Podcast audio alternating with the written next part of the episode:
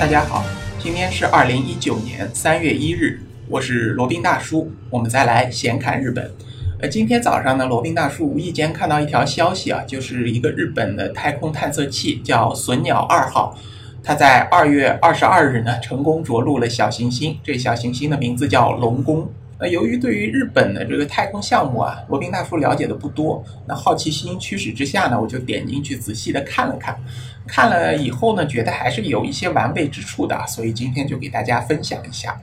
先来简单的介绍一下这个概况吧。隼鸟二号，日文呢叫 Hayabusa Nigo，它是日本宇宙航空研究开发机构叫 JAXA，它开发的一个小行星探测器啊，主要是用来探测小行星的。这个龙宫呢，也是一个离地球比较近的一个近地小行星。龙宫大小其实很小，也就是大概一公里左右的一个直径，所以说是非常非常小的这么一个小行星。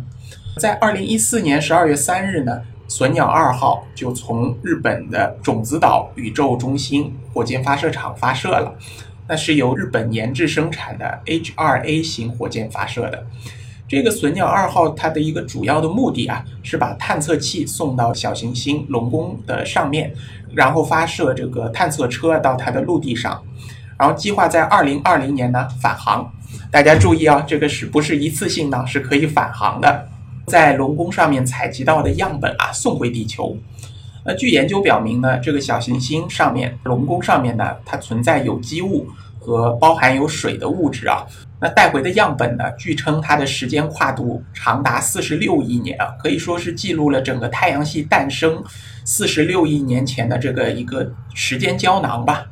来说一下这个种子岛太空中心啊，这个我记得以前在介绍九州还是介绍这个离岛的时候有提过那么一嘴。种子岛太空中心呢叫 Tanegashima Uju Center，它呢是日本最大的一个航天太空研究中心和发射中心。它位于九州岛南方一百一十五公里的种子岛上面，是一九六九年开发建设的啊。那主要就是用来发射火箭、发射这个探测器用的。这里要说一下，为什么要把这个火箭发射场啊设在这么南面的地方啊？大家知道九州岛呢是位于日本的南部，然后再往南面一百多公里，其实还是很难的。那差不多要到快要到冲绳岛了。那为什么要设在这么南面的地方呢？因为理论上来讲啊，离开赤道越近。那发射的时候呢，越能够借用地球自转的力量，使这个火箭挣脱地球的引力束缚。所以说呢，大多数的国家都会把这个发射场啊建立在靠近赤道的地方。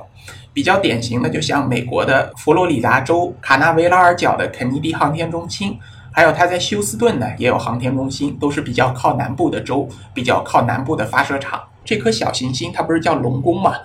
它实际上呢，在探测器发射的时候，它还没有被正式命名。然后在二零一五年十月份的时候，才被正式命名叫龙宫。所以说，其实当时在发射的时候啊，大家只有一个编号的名称啊，并不知道它有这么一个梦幻或者浪漫的名字叫龙宫。龙宫呢，日文叫 Lug，它也是日本民间传说当中啊，龙王所在海底的一个宫殿吧。那在日本的民间传说当中啊。呃，主角浦岛太郎他被一只海龟带领前往了这个美丽和神奇的这么一个海底龙宫。那回来的时候呢，他带着一个龙王给他的一个礼物，是一个神秘的盒子。根据日本方面的说法吧，这隼鸟二号要带回来的这个小行星样品，也就是这个时间胶囊呢，也会是带来这个宇宙的秘密，带来太阳系的个存在的秘密。二零一四年底发射的这么一个隼鸟二号呢，它经过了整整三年多的一个太空旅行啊，那终于在二零一九年两月份呢，抵达了这个目的地龙宫，这个时间也是非常非常长的。隼鸟二号它还有一个一代啊，上一代探测器叫隼鸟一号，它因为当时的技术不太成熟，那经过了小行星探测，也发生了很多很多的问题，主要的问题是在返航当中产生的啊，呃，有一些发动机故障啊，通信中断啊这些困难，那最后呢，经过一系列的努力和日本这边的努力啊，最终呢，终于奇迹般的生还了，或者说是奇迹般的返航了。然后这个呢还被拍成了一个纪录片啊，记录这个隼鸟一号的一个返航。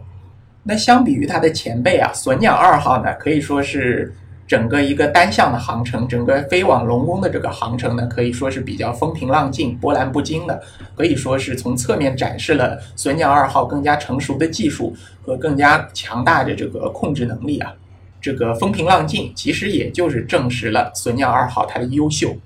根据他们日本方面的话来说呢，隼鸟二号可以说是汇集了日本引以为傲的传统技术的精华。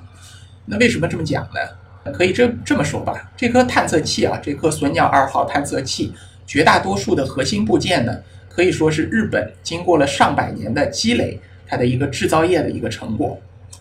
举例来说啊，就比里边的一些核心部件，比如说由富士通研制的轨道计算系统，这也是一个非常复杂的一个系统啊；由多摩川金基研制的中红外线摄像头零部件，由 NEC 提供的离子引擎。由明星电器提供的分离摄像头和近红外线分光计，还有呢，由三菱重工啊，这是也是一个百年企业研制的稳定姿态推进器。那可以说呢，正是由于这些制造企业的积累和精益求精呢，那才让这趟长达六年左右的太空航程得以到现在为止是比较成功的一个状态啊。当然，它的返航要在二零二零年呢，我们还要再等待一年多的时间。啊，才能看这整个的一个小行星探测是不是能够完美的成功。另外呢，负责发射的这个运载火箭啊，它叫 H2A 型的运载火箭，我觉得也值得重点的讲一下。它就是由三菱重工为这个宇宙航空研究开发机构所建造的这么一个运载火箭。那它也是一个多用途的运载火箭，可以将卫星送到地球的同步轨道，也可以呢发射月球轨道的探测器。也可以呢，发射一些深空探测器啊，就比如说像行星之间的，比如说探索火星啊，探索这个金星啊、水星啊，还有探索这个小行星啊这样的深空探测器。那最厉害的是什么呢？H2A 型的运载火箭啊，它的可靠性非常高。截止2015年12月呢，它一共发射了29次。那其中二十八次是成功的，仅仅失败了一次。那可以说呢，在成功率方面，它仅次于美国的洛克希德马丁研制的宇宙神五号运载火箭，英文叫 Atlas Five。还有呢，就是仅次于钢铁侠，就是我们给他起的那个绰号“钢铁侠”，埃隆·马斯克研制的这个猎鹰九号运载火箭，英语叫 Falcon Nine。就仅次于美国的这两个公司研制的运载火箭的发射成功率，可以说是非常非常高的成功率了。这个呢，我觉得也在一定程度上证明了日本制造在稳定性、在可靠性方面的优秀的潜力和优秀的表现力。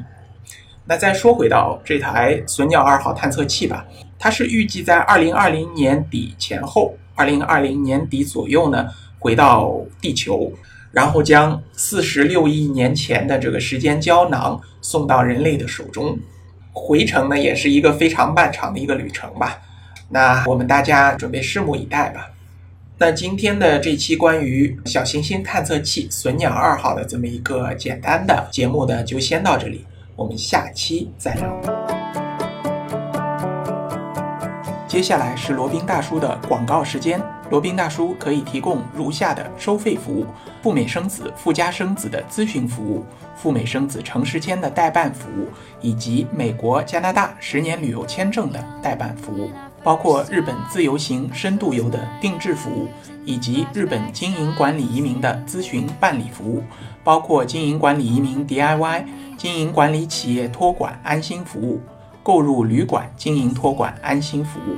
希腊购房移民服务。也叫希腊黄金签证项目，二十五万欧元，希腊买房送一家三代绿卡，还有瓦努阿图绿卡捐赠项目，瓦努阿图入籍捐赠项目是全世界最经济、最快、最省心、最没有移民间的移民项目。以上所有的服务和罗宾大叔特别独家干货，都可以在罗宾大叔的个人官网三 w 点罗宾大叔的全拼点 com 上看到。